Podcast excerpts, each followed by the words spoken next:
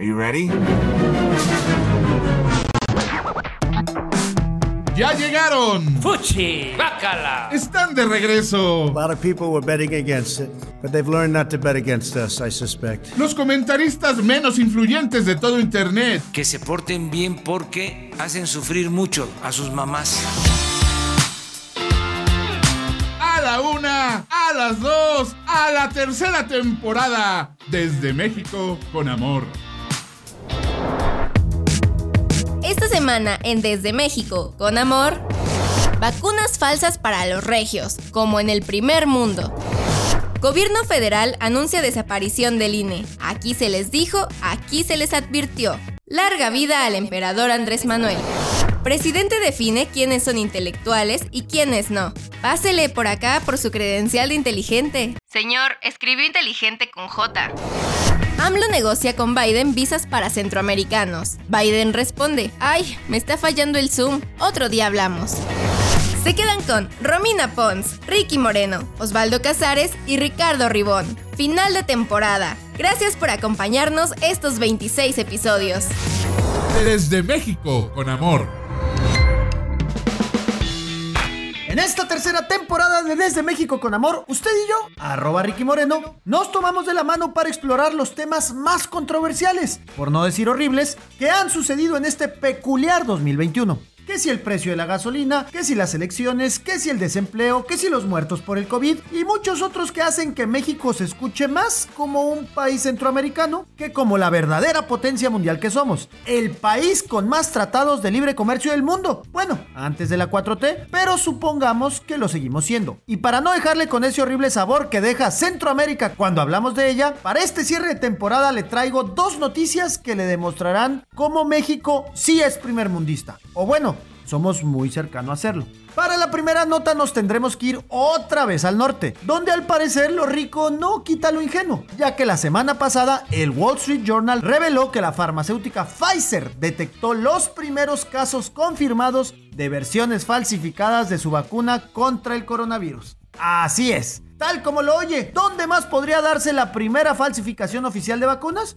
Pues en México. Y obviamente tendría que ser en la ciudad más industrializada del país, Monterrey, Nuevo León. De acuerdo con el reporte, Pfizer detectó los casos de falsificación en viales incautados en Monterrey y Polonia. ¿Ven cómo Monterrey sí es súper europeo? Monterrey y Polonia. Polonia y Monterrey. Ciudades hermanas con problemas y retos que se pueden decir al unísono. Ay, Ricky, a ver. Polonia es un país. Si quieres hablar de ciudades hermanas, tendrás que decir, no sé, Varsovia, Cracovia o alguna otra ciudad de Polonia, pero Polonia es un país. Ajá, ajá, sí. Otra vez los chilangos inventando palabras para hacer quedar mal a Monterrey, para no reconocer su liderazgo mundial. Muy bien, Romina, muchas gracias. Pero en fin. El reportaje reveló que el caso ocurrió en una clínica privada regia, donde unas 80 personas recibieron las dosis apócrifas a un costo de unos mil dólares cada una. Y espéreme tantito, antes de que se burle que hubo gente que pensó que pagar mil dólares por la vacuna valía la pena, déjeme explicarle por qué pagar 20 mil pesos. De hecho, es una buena idea, ¿eh? Hay que recordar que la frontera terrestre está cerrada para nosotros los mexas. Y también recordemos que para alguien entre 30 y 50 años en México es muy poco probable que llegue la vacunación en los próximos 365 días. Si pensamos que un avión redondo más hospedaje y comida a Houston o Dallas o cualquier otra ciudad de Texas ronda los 1.500 dólares, pues ponértela en casita por 1.000 dólares suena bastante bien. Y si pensamos que una hospitalización por COVID de 7 días en un hospital privado ronda los 7 mil o 8 mil dólares, es un super negociazo. Además, en el peor de los casos, ¿qué es lo peor que puede pasar? ¿Que te inyecten agua? Porque si creen que te van a inyectar otra cosa, acuérdense que esto es México. No hay vacunas, no solo de COVID, faltan vacunas de todo tipo. Entonces es nada probable que te inyecten eso. Quimios, qué buen chiste. Ojalá fuera medicina contra el cáncer por mil pesos. ¿Algún veneno? Imposible, son regios. Es más caro el veneno que el agua. Estos regiomontanos no te van a inyectar más que aire o agua. Miren, por mil dólares yo me arriesgo. Afortunadamente hasta ahora no hay reportes de que las vacunas falsas hayan provocado problemas de salud entre las personas que las recibieron. El secretario de Salud de Nuevo León detalló que los frascos de las vacunas falsas tenían números de lote diferentes a los enviados al estado y una fecha de vencimiento incorrecta.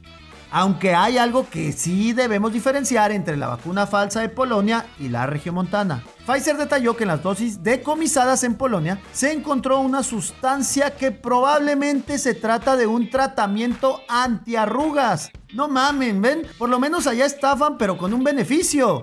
Sí, tal vez mueras de COVID, pero oiga señora, qué piel tan suavecita se le siente al ponerle la sonda para revivirla. Pues ¿qué se puso? Ay, México, hay que echarle ganas. Así nunca llegaremos al primer mundo. Échale muchas más ganas. Desde México, con amor.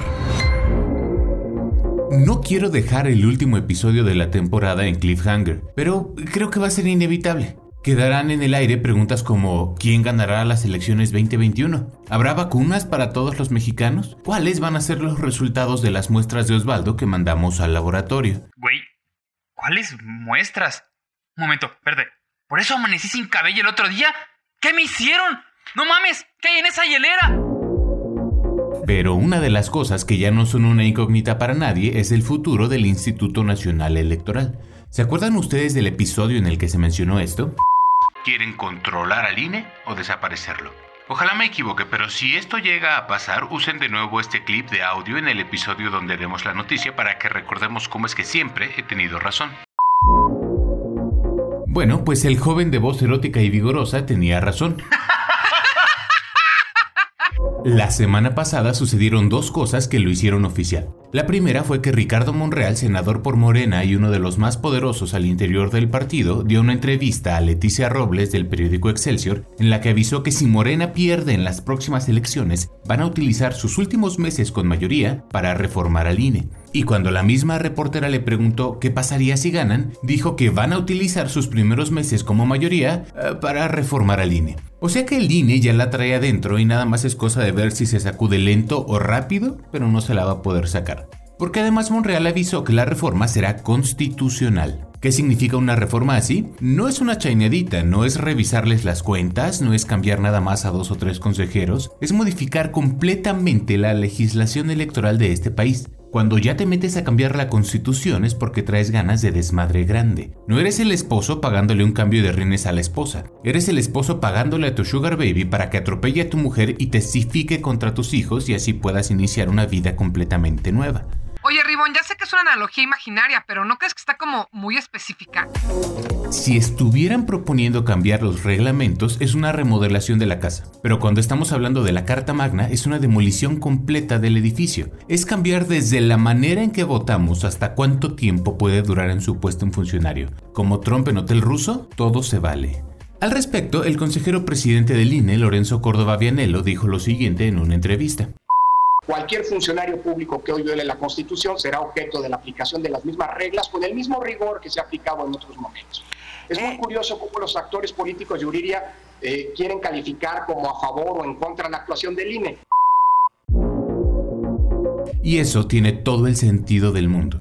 Digo, sabemos que en Morena están enojados porque no dejaron que el compadre del presidente fuera gobernador de Guerrero, aun cuando se sabe que es un violador y que rompió la ley. Pero a Morena también le dio el triunfo tan brutal el INE las elecciones pasadas, la presidencia de las dos cámaras. A Morena es al partido al que más dinero le dan. Morena es el partido con más representación. Morena en realidad no tiene ningún elemento para quejarse excepto el berrinche de AMLO de que su compadre sea gobernador, que era ilegal.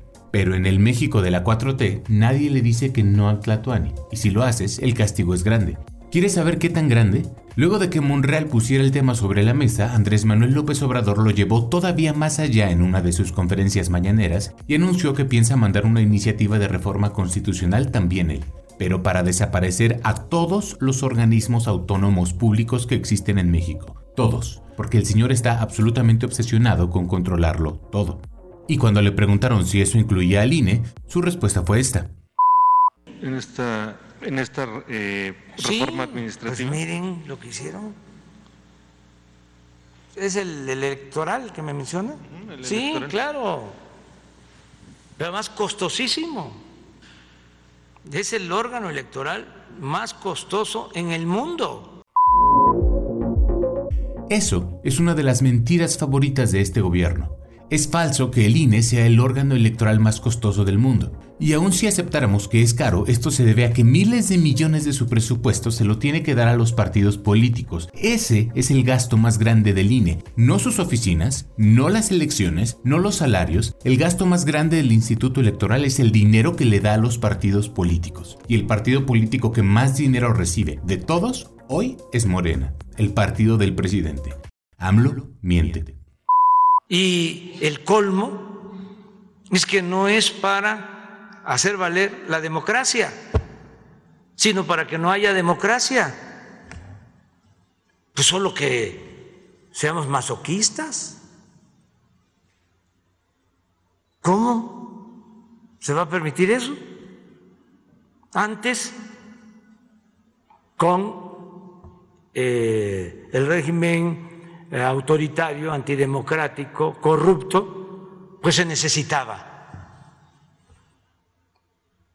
para hacer los fraudes, para que quedaran los mismos. En primer lugar, nadie se mete con mis kings, una cachetadita ocasional es perfectamente respetable. En segundo, es justamente para hacer valer la democracia y por eso eres presidente y no están los mismos de antes. El presidente del INE debe estar ganando como 200 mil pesos mensuales. Otra mentira, no gana eso, gana un poco menos. Y un dato gratis, con lo que el presidente ha gastado de mantenimiento del avión presidencial que no usa, no vende y no rifa, se podrían pagar más de 35 años del salario del consejero. Para poner en perspectiva que lo que le importa no es ahorrar, sino utilizar el dinero en lo que él quiera. ¿Secretaría o de qué secretaría no, no, no, no, no, ¿Cómo sería? Tiene que ser autónomo, verdaderamente, pero es que ahora no lo es.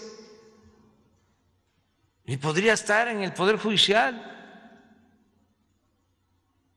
Mm, poder autónomo, independiente, con gente íntegra, honesta, ¿El Poder Judicial autónomo? El mismo Poder Judicial al que la semana pasada violentaron cuando impusieron al amigo de Andrés Manuel como presidente otro periodo aunque eso sea ilegal? Darle la organización de las elecciones a uno de los tres poderes del Estado es absurdo. El Tribunal Electoral existe justamente porque es una materia tan delicada y tan especializada que no podemos involucrar tribunales normales. Porque el tráfico de influencias es un riesgo real si mezclamos elecciones con asuntos del fuero común. Porque todo órgano democrático tiene que ser independiente de cualquier poder de gobierno. Está diseñado así, vamos a decirlo claramente, para evitar dictaduras. Queridos Audible Escuchas, por primera vez en las tres temporadas de Desde México con Amor estoy genuinamente preocupado por lo que se viene para este país. Están desmantelando a México. Andrés Manuel, ahora sí, está mandando al diablo nuestras instituciones. Desde México, con amor. Mis adorados Audible Escuchas, en este, el último capítulo de la tercera temporada de Desde México con Amor, quiero decirles que neta, neta, neta, es bien difícil ser mexicano. Ribón, ¿qué pedo, güey? Ya te dije que no le pongas las notas de feminicidio Romina, ya ves cómo se pone. No, no, no, no tiene nada que ver con feminicidios, al menos esta vez. Es la pena ajena literal, que me da tener a Andrés Manuel López Obrador como presidente. Y es que la nota que me toca contarles hoy me la eché, digamos que en vivo. Yo venía muy feliz en el coche, escuchando las noticias cuando anunciaron que iban a meter el audio en vivo de la intervención de AMLO en la cumbre climática que organizó el presidente de ustedes, Joe Biden. Ya sabía yo que la cosa sería un desastre, pero de verdad no estaba lista para el tsunami de vergüenza que me iba a dar este señor. A ver, pongamos un poquito de contexto. Joe Biden invitó a 40 líderes mundiales a hablar y generar compromisos para desacelerar el cambio climático. Estaba Putin, Xi Jinping, Angela Merkel y pues prácticamente todos los presidentes importantes del mundo, incluyendo, claro, por alguna razón, al nuestro. No es necesario tener más de dos dedos de frente para entender que, si es una cumbre climática, pues la idea es llevar discursos, propuestas y compromisos que tengan que ver con, claro, cuidar el medio ambiente, ¿no? Al parecer, no le llegó el memorándum a AMLO. Y entonces ahí va, Andrés Manuel López Obrador. Empezó diciendo que en México habían encontrado nuevos yacimientos petroleros y eso haría que importáramos menos petróleo. Ajá. ¿Y? El punto es dejar de usar petróleo, Donbass. Que no tengas que importarlo te beneficia a ti, pero no al mundo. Su segundo punto, que si bien no es lo máximo, al menos pues no genera tanta pena ajena. Lo que dijo es que está modernizando las plantas hidroeléctricas para que usen menos carbón y combustóleo al momento de operar. A ver, señor. Hay países que no contaminan nada para generar energía por medio de plantas eólicas. Para generar energía eótica. Bueno, sí, eóticas, como usted le dice. O energía nuclear. ¿Y usted presume que va a usar un poquito menos de carbón? ¿Neta? Pero espérense, que todo lo que les he mencionado está leve comparado al tamaño de idiotez que el señor dijo después. Es que les juro que me acuerdo de cuando lo escuché y me dan cosquillas en la panza del cringe que me dio. Su tercera propuesta, y para él la más importante, era el programa Sembrando Vida, que según él es el esfuerzo más grande de reforestación del mundo. Ajá. Lo que se le olvidó decir es que la Auditoría Superior de la Federación encontró irregularidades de hasta 90 millones de dólares en su programita. Habló de la cantidad de árboles frutales que han sembrado en el programa, pero claro, omitió decir las recomendaciones de ONGs ecologistas de que no alterara ecosistemas naturales con otro tipo de árbol. Pero ahí les va lo peor. No mames, ¿se puso peor? Sí, lo peor vino después. Dijo que México se compromete a ayudar, pero que Biden debe comprometerse a financiar el programa Sembrando Vida en Guatemala, Honduras y El Salvador. Y luego dijo esto.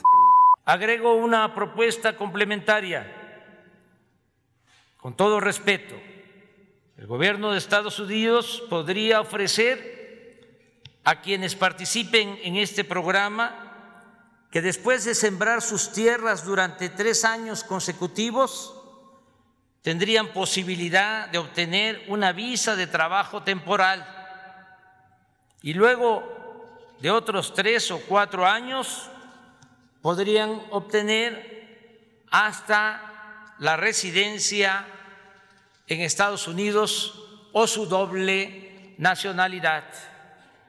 El fenómeno migratorio, como lo sabemos todos, no se resuelve con medidas coercitivas, sino con justicia y bienestar. ¿Qué pedo? ¿Se cortó? Eh, Romina, ¿sigues ahí? Sí, sí, sí, sigo aquí. Lo que pasa es que por primera vez no tengo puta idea de qué decir. O sea, el güey no solo no hizo ni una propuesta realmente sustentable y sólida para afrontar el cambio climático, sino que además lo convirtió en un tema de migración. Y es que, a ver, en ningún momento creo que la migración no sea un tema vital del cual se tenga que hablar, pero hay que saber dónde y cuándo. Y ni siquiera eso. Vámonos a la estupidez misma de su propuesta. Si su propuesta es dar trabajos en México y Centroamérica, entonces ¿Para qué quiere mandar a todas esas personas que ya tienen trabajo a Estados Unidos? Ay, es que les juro que intento entenderlo y nada más no puedo. En el audio que estaba escuchando en radio, literal se escucharon carcajadas. Y al terminar el audio del presidente, tuvieron que aclarar los mismos locutores que las carcajadas venían de ellos, de su producción y no de la cumbre. Aunque estoy segura que todos los de la cumbre también se hubieran muerto de risa si hubieran sabido hablar español. Quizá lo más grave de todo el asunto es que como le tocó que la cumbre fuera en el horario de su mañanera, dijo que cortaban la transmisión para seguir con su conferencia. O sea que públicamente admitió que no iba a escuchar a los demás líderes y que, pues para hacer el cuento corto, el tema le vale madres. La diferencia es que generalmente las vergüenzas que nos hace pasar este señor, pues se lavan aquí, en casa. Y solo ustedes, los escuchas más chidos del hemisferio norte, se enteran por nosotros. Pero esta vez claro que la burla fue mundial. Y por si fuera poco, una activista mexicana de 19 años, que se llama Sille Bastida, dejó en claro que el discurso de nuestro presidente fue una vergüenza y que no todos los mexicanos pensamos así. La entiendo perfecto, porque yo hubiera hecho lo mismo. Ahora sí que, not all Mexicans. ¿Qué, qué hizo Biden al respecto? Lo que deberíamos hacer todos los mexicanos desde hace años. Lo ignoró magistralmente. Ni siquiera respondió algo sobre lo que dijo. Y pues bueno, al día siguiente mandó una chichincle ahí a decir que ese no era el tema y que no tienen por qué tratarlo ahorita. Imagínense a lo que ha llevado esto que voy a terminar citando al cyborg y psicópata en potencia de Ricardo Anaya. Sí, cuando él dijo que el problema con López Obrador no es que no entendiera el inglés, sino que no entiende el mundo, el mundo en el que vivimos. Y pues eso, eso es lo que tenemos Un presidente chiquito, chiquito, chiquito, con un ego grandote, grandote, grandote. Desde México, con amor. Hay un lugar en México que tiene más trabajo que Denise de Calaf cantando Señora Señora en un Día de las Madres. Ese lugar se llama el Tribunal Electoral del Poder Judicial de la Federación, conocido por sus siglas TPF. Imagínense ser los encargados de todos los pleitos electorales que pasan en este país y eso que ni han pasado las elecciones, con las puras campañas tienen. Ahora, súmale uno que otro candidato que se les olvidó llevar sus gastos de pre-campaña, como Félix Salgado Macedonio, entre otros. El Tribunal Electoral tiene mucho, pero mucho trabajo. Y no solo eso, a veces tiene que quedar bien con el presidente y lo consiente en cosas que parece que no importan, pero al final sí lo hacen. Hace poco les contaba de los puestos que da el gobierno como preferenciales a la gente que tiene alguna discapacidad o es de algún tipo de minoría o bien si pertenece a alguna raza indígena. En cualquier parte del mundo, ser inclusivo podría ser algo bueno, pero nosotros siempre buscamos cómo aventajarse de esta gente que de por sí les tocó nacer del lado incorrecto de la cuna. El caso de hoy no es una excepción. Les presento a Manuela del Carmen Obrador, la cual sí, efectivamente, es prima de López Obrador. No confundir con Felipa Obrador, la pariente que tenía contratos millonarios con Pemex. Tampoco confundir con Pío, el hermano de AMLO que consiguió dinero ilegal para la campaña de AMLO. ¿Por qué lo confundiríamos con un hombre? O porque al final de la nota te cuestionarás mucho más que eso, amiga. Ok. Manuela es candidata de Morena a diputada federal por el Distrito Electoral 01 con cabecera en Palenque, Chiapas. Nada ilegal ahí, es problema de Morena si decide poner a una pariente del presidente como su candidata. Suena medio nepotismo, pero como siempre dice Ricky, es la última vez que usas mi cepillo de dientes. Es más, por favor, no entres ya a mi casa. No, Ricky, lo de los parientes y el poder y eso. Ah, ah, perdón, sí. Ah, que, que, que para qué chingados llegan al poder si no van a usar un poco a su favor. Pero no esa fue la razón por la cual entró el Tribunal Electoral al caso de Manuela. Verán, el distrito por el cual Manuela busca su reelección se encuentra reservado para una candidatura de autoadscripción calificada indígena. O sea, es un pueblo indígena que busca ser representado por una persona indígena. Suena obvio y eso está bien. El único problema es que Manuela es... Eh, muy, pero muy blanca. Y no solo eso, no tiene ningún tipo de relación ni ascendencia indígena. Es más, ni siquiera habla la lengua rural de la zona. Tiene ojos verdes, puta madre. Eh, ¿no todos tenemos ojos verdes? Oye, ¿desde cuándo los indígenas no pueden tener ojos verdes? Híjole, qué racista, güey. Crescencia Díaz Vázquez, una mujer indígena del estado de Chiapas, metió su denuncia al Tribunal Electoral y reclamó. Guiñikov, Güey, ¿me estás haciendo leer una lengua indígena porque soy el único moreno de aquí?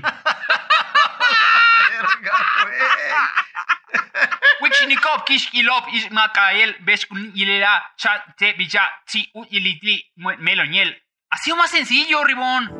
O sea, dijo, como pueblos originarios nuevamente se violentan nuestros derechos políticos electorales. El tribunal está demasiado ocupado haciendo otras cosas como para detenerse con algo así. Además, sabía que esto iba a causar otro pleito más con el presidente y ahorita pues no están los ánimos para ponerle más piedritas a los zapatos. Así que el tribunal dijo, yo no veo nada malo aquí, si la ponen de perfil, chance y si se ve un rasgo ahí medio indígena, así que su candidatura es válida. Pero como dice el dicho, fake it until you make it. Perdón, ando ensayando mi acento americano para poder ir con ustedes y decir que en realidad soy gringo y ya me puedan vacunar.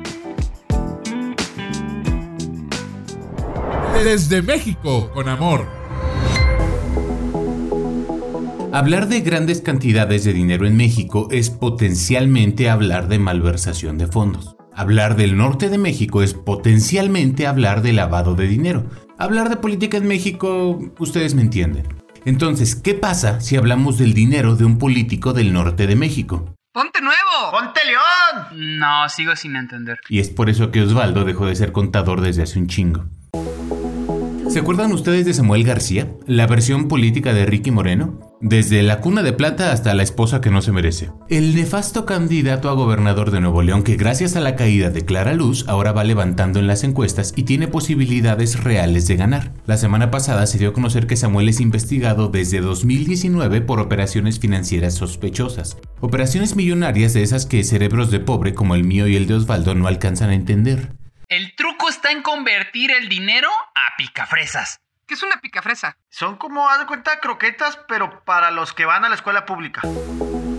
Según la información que se filtró a la prensa, autoridades federales investigan sobre el origen del dinero que Samuel ha usado a lo largo de su carrera política. 26 millones de pesos por aquí que salieron de una empresa que está confirmada como fantasma. 170 millones triangulados entre firmas ligadas a operaciones inusuales. Consumos por más de 18 millones de pesos con tarjetas de crédito. ¿Qué clase de tarjeta de crédito tiene tanto crédito? A mí mi banco me habla si gasto más de mil pesos en Amazon porque lo clasifican como actividad sospechosa. Esta es una historia real. Las investigaciones contra Samuel además ya se extendieron a su esposa, su suegro y su papá y podrían terminar con denuncias penales en su contra. Y es que debo aclarar que aquí en México el dinero que se utiliza en la política tiene un límite, mientras que países como ustedes permiten donaciones sin ningún límite y uso discrecional del dinero, aquí es ilegal recaudar y gastar más lana de la que permite la ley, y no se puede gastar en lo que sea. Hay una lista enorme de cosas prohibidas. La fiscalización electoral es una de las mejores del mundo. Vaya, esa fue la que hizo caer a Félix Salgado. La respuesta de Samuel a todo esto es que se trata de guerra sucia y que nunca en su vida ha cometido crímenes. Yo creo que las dos cosas pueden ser perfectamente compatibles. Es decir, puede ser que todo este dinero sea origen de criminal y que al mismo tiempo, además, sea guerra sucia. El nivel de detalle que tiene la prensa sobre los desvíos de Samuel García solo se puede explicar si les filtraron documentos completos. Esto es lo que pasa en cualquier elección mexicana. Lo único cierto aquí es que la investigación está en marcha y no van a resolver nada hasta dentro de varios meses, probablemente años. Y por lo pronto las notas ya lograron impactar en las encuestas y bajó un par de puntos. Personalmente creo que incluso si su dinero viniera del más honesto de los negocios, Samuel García es una de las peores opciones a gobernador que tiene Nuevo León. Aparte de Clara Luz. Y, también del gángster ese del PRI. Y bueno, todos los demás, qué chingados contigo Nuevo León. Desde México, con amor. Seguramente ustedes tuvieron a ese compañero en la escuela que siempre quería que se hiciera lo que él decía y si no pasaba, se emberrinchaba, armaba panchos y le jalaba los pelos a las niñas. Lo malo con esos niños es que no sé qué vibra traen que suelen salirse con la suya. Pero a veces, muy a veces, llegaba la maestra y le quitaba sus tres centavos de poder y ¡ah! ¡Qué bien se sentía eso! Bueno, seguro para ustedes no es novedad que en México el niño berrinchudo es AMLO, pero ¿quién es la maestra? Esa va cambiando de tema en tema, pero en este momento es el INAI. Y seguro se acuerdan del INAI, porque en el capítulo 11 de este, su audio show favorito, les platiqué que es el Instituto Nacional de Acceso a la Información y que la 4T lo quería desaparecer, pero no lo logró. Si no se acuerda, vaya a escucharlo y de paso póngale 5 estrellas a nuestro show y pidan que no me corra. Recuerden que tengo dos bocas y no me refiero a la refinería que alimentar. Bueno. El INAI ha metido una acción de inconstitucionalidad para impugnar el nuevo padrón de usuarios de telefonía móvil o, para decirlo más fácil, lo de los datos biométricos. ¿De qué estás hablando, güey? Lo hablamos hace dos episodios, Ricky. Si estuvieras cuando grabamos, lo sabrías. Es una nota de Ribón. Ah, de Ribón. Con razón no me acuerdo. De hecho, hasta participaste, pendejo. Te enojaste porque según Osvaldo no había sido penal. ¿De qué? ¿De cuál penal hablan? Ah, es que no te acuerdas porque te rompieron la nariz. Y para que sepas, no me la rompieron, ¿eh? Solo me la fisuraron. ¿Saben qué? Ya, dejen de meterse en mi guion. ¿En qué estaba? Ah, sí, sí. Si la Suprema Corte avala esta acción de inconstitucionalidad, el PANOUT, que PANOUT son las siglas, ya saben, que en México les gusta poner acrónimos espantosos, sería automáticamente descartado. Pero la cosa pues tampoco es tan fácil, porque ya sabemos que el presidente de la Corte, Arturo Saldívar, es una de las marionetas favoritas del presidente. Pero el señor Saldívar tampoco la tiene tan fácil porque los argumentos, la verdad es que sí son bastante sólidos. En primera, la reforma no dice con precisión cuáles son los datos biométricos que los usuarios tienen que entregar. ¿Ven? Eso pasa cuando metes a puro hipster que estudió fotografía en la activa a tu partido. Dos, que no puede ser obligatorio porque la RENAPO, otro acrónimo horrible que ni siquiera sé qué significa, ya tiene esta información.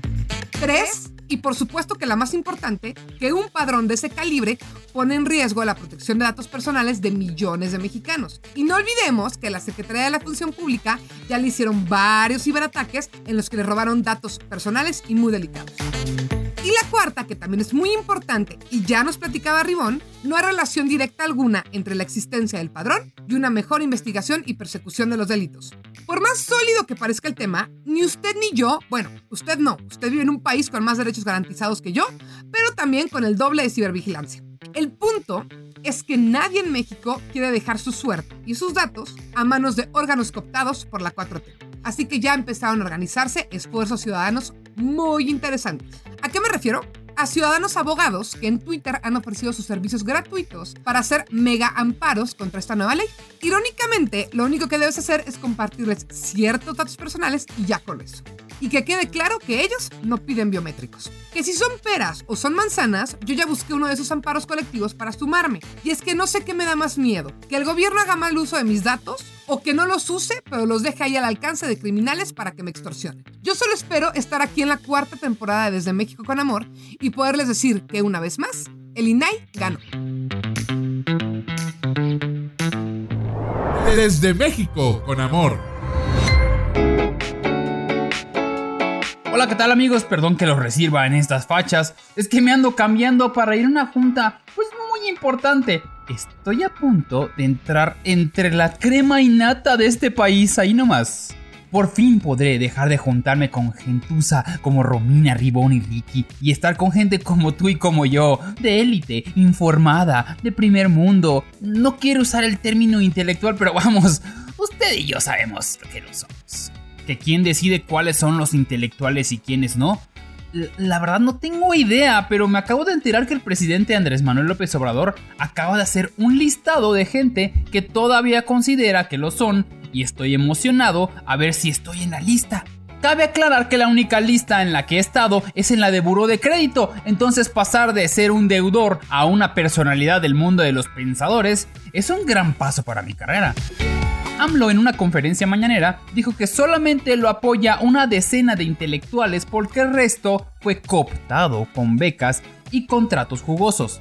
¿Ven? Si tengo posibilidades, yo no tengo contrato con el gobierno. Ni con nosotros. ¿Quién necesita un contrato cuando todo lo puedes resolver escupiendo en tu mano y dando un apretón para sellar el deal? Puso el ejemplo de Roger Bartra, quien lo calificó de ser un presidente retropopulista, pese a que antes era comunista y ahora se cambió al Partido Conservador. Palabras del presidente. La realidad es de que Bartra efectivamente apoyó a AMLO al considerarlo de izquierda, pero cuando comenzó su gobierno se dio cuenta, como todos, que en realidad era una derecha disfrazada, pero como al presidente no le gusta para nada que alguien diga algo contrario a su gobierno, inmediatamente lo consideró un opositor y por lo tanto ya es un conservador. AMLO se lanzó contra los llamados intelectuales mexicanos porque recordó que hace unas semanas estas 2.200 personas consideradas intelectuales lanzaron un comunicado en donde pidieron que el presidente y Morena respeten la autonomía del INE y pues también a ellos, pues, también como les piden a la máxima autoridad del país algo tan complicado como seguir las reglas del juego. En cambio, AMLO dedicó su tiempo para decir que los intelectuales, en vez de contribuir y ayudar a la transformación para desterrar de México el mal de la corrupción, prefieren defender el viejo régimen y ah, culpó directamente a Carlos Salinas de ser el iniciador de meter a intelectuales a la nómina. Y es que hay opiniones que le duelen a AMLO y la de los intelectuales le pesa un chingo, porque no es lo mismo que te critique un güey de Querétaro de pelo largo que sigue en pijama a una persona de bien, estudiada y letrada. Que te valga verga cómo me visto. Podría ser cualquier queretano de pelo largo. Además, ese harapo que llevas difícilmente podría considerarse pijama también, perdón. Les decía que AMLO aprovechó para nombrar uno por uno a los intelectuales que todavía la apoyan, comenzando por la escritora Elenia Poniatowska, quien incluso asistió a conferencias mañaneras y cuando le dieron el micrófono, ay Dios, le habló al cielo como si hablara con su madre, donde le platicaba lo feliz que hubiera sido si estuviera viva viendo a AMLO presidente. Ya sé, somos un país súper raro. Pero el caso de Elenita es muy gracioso, porque si alguien chupó la teta del salinismo, es ella, quien recibió jugosos contratos y hasta fotos juntos tienen. Además, que nadie le pasó el dato a AMLO de que Elenita anda declarando últimamente que siente que hay un hartazgo del pueblo con sus mañaneras, cosa que coincido con la viejilla. La lista continuó con Lorenzo Meyer, un historiador que actualmente trabaja para el presidente, así como los nombres de Enrique Galván, Fabricio Mejía, Pedro Miguel, que si bien no trabajan directamente en el gobierno, escriben en medios que ganan millones de pesos hablando bien del gobierno. Luego, por alguna extraña razón, cree que los actores son intelectuales, así que mencionó a Damián Alcázar y el director Luis Mandoki. Los dos han estado involucrados en proyectos que hablan de buena onda que es el gobierno.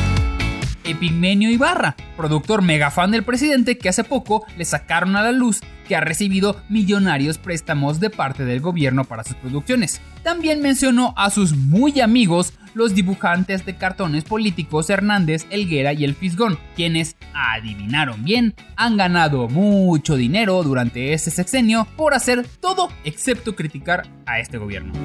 Por último, mencionó a sus amigos Carlos Monsiváis, José María Pérez Gay, Fernando del Paso, Sergio Pitol y Hugo Gutiérrez Vega. Todos ellos grandes intelectuales mexicanos y no, ellos no tienen contrato con el gobierno actual. Ahí está, si hay intelectuales que lo quieren de verdad.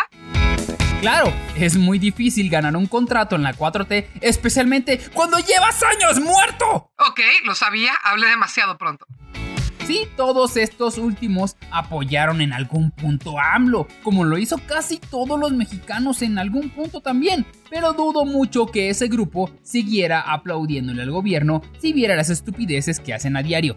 Ok, Creo en este punto que ya entendieron la razón por la cual ahora creo que sí conviene ser fan del presidente y considerarte intelectual. La lógica es muy sencilla. Si eres intelectual y no le aplaudes al gobierno, es porque ya no te tocó chayote. Aplaudes al gobierno y estás en la lista de intelectuales, actualmente es muy seguro que tengas un contrato en la 4T. Pero si le aplaudes al gobierno y no estás recibiendo dinero, es porque no eres intelectual.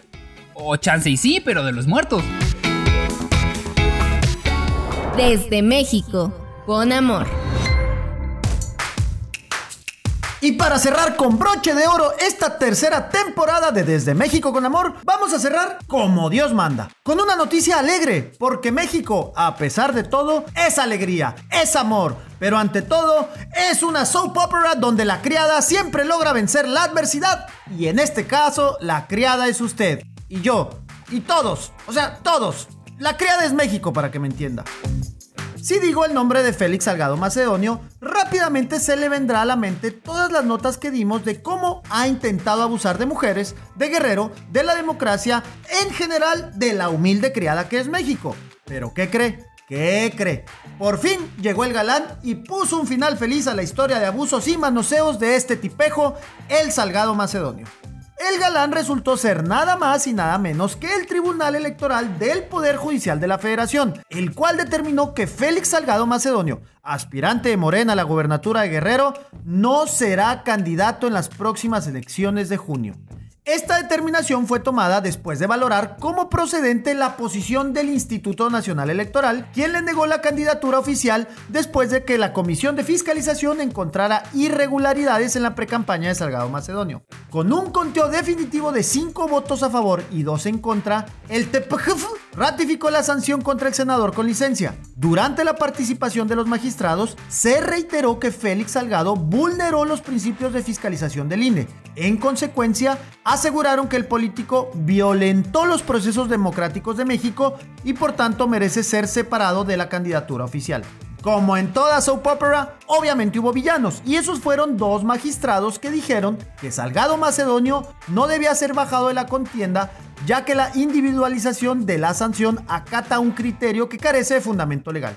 Específicamente dijeron que el pobre de Salgado Macedonio mostró una conducta culposa y no dolosa. Esto quiere decir que sí existió la falta señalada por el INE, pero no consideró que dicho castigo debería de violentar sus derechos políticos electorales, pobrecito. ¿A qué se refieren con conducta golosa? Ese Salgado Macedonio al parecer es especialista en violar ya sean mujeres o derechos. De igual modo, Raúl Morón, aspirante de Morena a la gobernatura de Michoacán, quedó fuera de la competencia electoral de junio.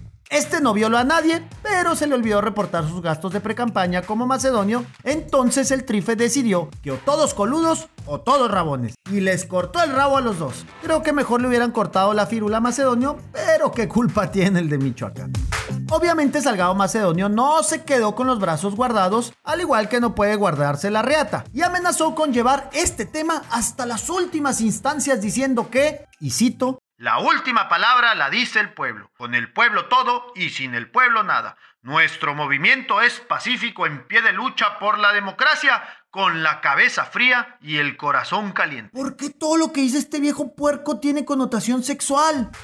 Y si usted por pura curiosidad quiere saber qué va a pasar con Guerrero, digo, de por sí ya está gacho el Estado, pero se podría poner peor si Salgado Macedonio no permite elecciones. Pues déjeme contarle que quien se perfila como la candidata de Morena al gobierno del estado es ni más ni menos que Evelyn Salgado Pineda, hija de Félix Salgado Macedonio. ¿Ven cómo de verdad México es una novela? Ahora resulta que la hija será gobernadora simplemente para cumplir con la cuota de género y callar voces. Pero quien gobernará será Félix Salgado Macedonio. Mm, Morena usando mujeres para lograr su cometido. ¿Que no la cuarta transformación sería feminista o no es? Pues prepárese porque en la cuarta temporada de Desde México con Amor tendremos la segunda parte de esta novela. ¿Podrá la criada México vencer a la hija del gobernador? Desde México con Amor. Y es así como llegamos al final del último episodio de la tercera temporada de Desde México con Amor. Una temporada rara, ¿no? Como que estuvimos en el limbo de que seguimos en cuarentena, iban a llegar las vacunas, no llegaron. Eh, fue la temporada de Félix Salgado Macedonio por alguna razón. ¿Qué dicen? De la 4T feminista, no feminista.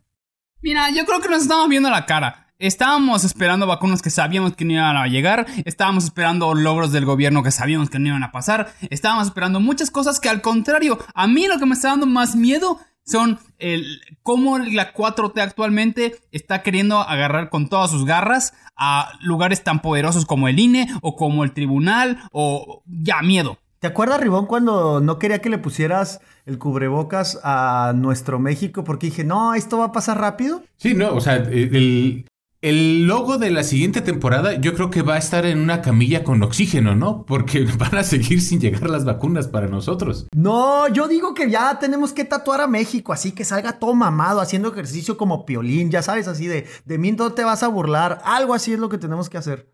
Romina, ¿cómo viste todas las notas que tenían que ver con feminicidios? Tú que eres nuestra corresponsal de cosas femeninas. Pues de terror, ¿no? Porque es como pura simulación. O sea, siguen matando mujeres, pero hay mujeres que están con hueso diciendo que están haciendo las cosas bien por las mujeres.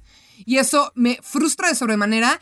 Y cuando hicimos la segunda temporada desde México, el promedio de feminicidios por día en México era de 9. Y ya estamos en 10 punto algo, casi en 11. Entonces, siguen matando mujeres, se sigue sin hacer nada y AMLO pone sus muros, tanto físicos como mentales, y pues dice, si no digo que pasó nada, entonces en verdad no pasó. Según los planes, la temporada 4 de Desde México con Amor regresa en cosa de un mes. Es decir, vamos a regresar... Es decir, en teoría vamos a regresar antes de las elecciones, pero asumiendo que se tarde un poco más. Amigos, un mes en tiempo México puede ser ocho años. Me refiero a, pasan muchas cosas. A eso iba. Eso me dijiste de la pandemia, Ribón, que iba a durar un mes, estúpido. No, todo el mundo que haya escuchado desde México con Amor temporada 2 sabe que yo les advertí que esto iba a durar un par de años. Pero bueno, a lo que iba era que en efecto un mes es un chingo. Predicciones para cuál va a ser nuestra primera nota regresando a la temporada 4. Espero que no sea algo de que se están chingando al INE o a más instituciones. Solamente espero que eso no sea porque todo lo demás, poquito a poquito tal vez se pueda arreglar.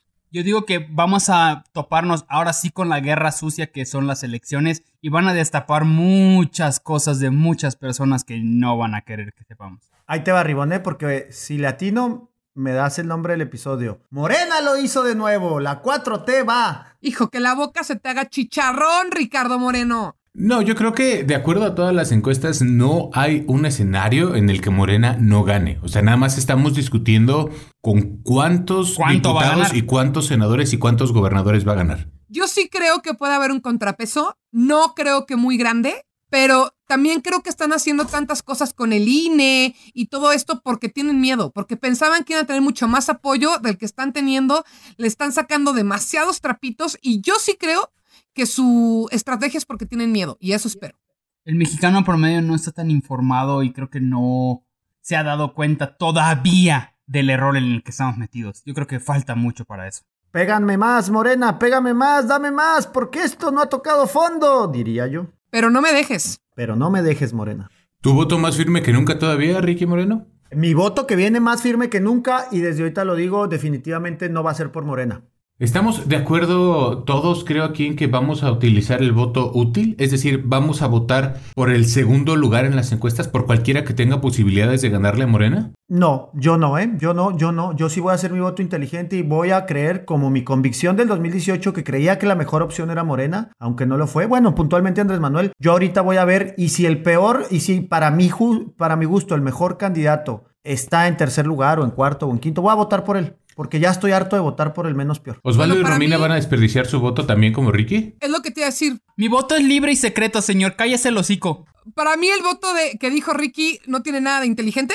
Entonces, por supuesto que yo me voy a ir por lo que sea que tumbe a Morena. Y Osvaldo ya nos avisó que no tiene credencial de elector. Ajá, entonces ¿para qué? Bueno, yo creo que... la dejé empeñada por unas caguamas.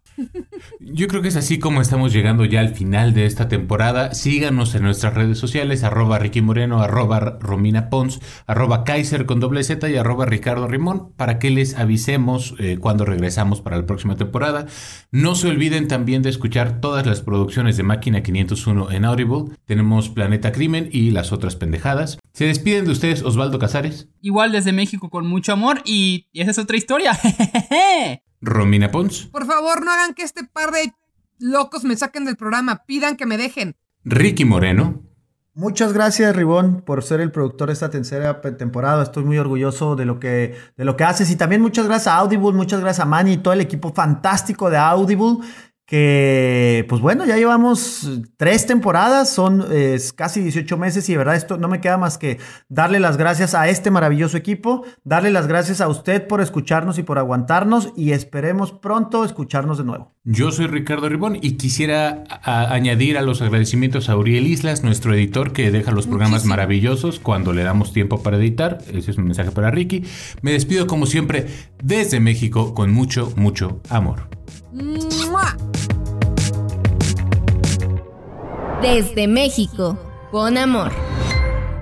Producción de audio, Uriel Islas. Productor ejecutivo, Manny Mirabete. Esto fue una producción original de Máquina 501 para el mundo. De nada, mundo.